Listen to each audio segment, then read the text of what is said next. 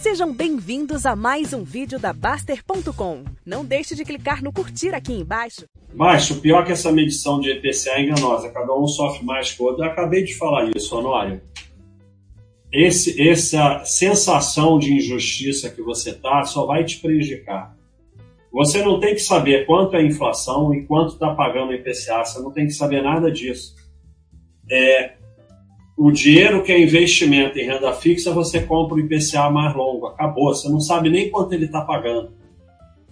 É, todas essas voltas que vocês ficam dando para criar rolo na vida de vocês só prejudica vocês mesmo. É, todo mundo só fica reclamando de inflação, que é enganoso, que não sei o quê. Será que é esse mesmo caminho? Senta perto dessas pessoas que ficam falando isso e começa a aprender se elas são bem-sucedidas, se elas são felizes, e pensa: será que é esse o caminho? Ser mais um que fica nessa mesma ladainha?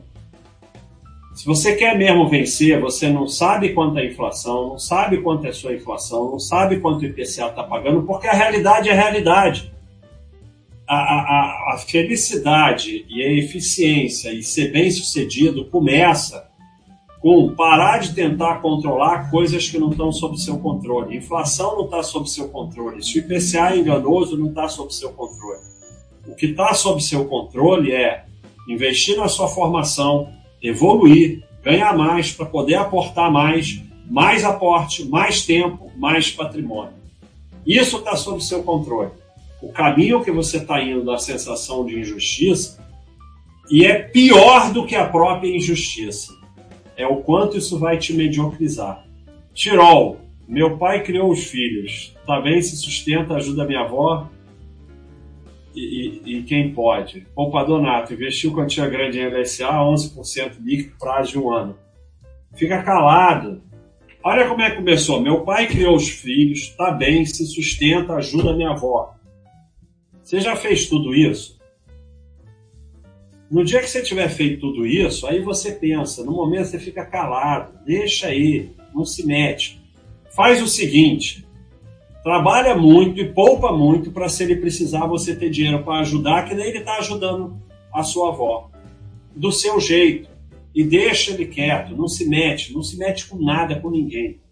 Para alguém que tem casa e carro quitado zero dívida, um ano de reserva na poupança que aporta mais de 40% da renda, faz sentido ainda assim ter renda fixa é, você talvez você esteja na fase do fuderoso da esquina, 100% em ação, vai levar um ferro imenso, aí depois vai aprender que é bom você ter uma parte renda fixa. Como é que você faz?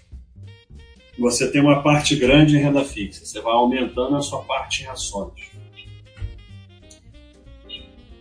Você vai aumentando a sua parte em ações de um tamanho que você Nunca olhe cotação, nem saiba as ações que você tem e durma tranquilo, não importa o que a bolsa faça, não sabe nem o que a bolsa está fazendo, não sabe se a bolsa está subindo ou está caindo.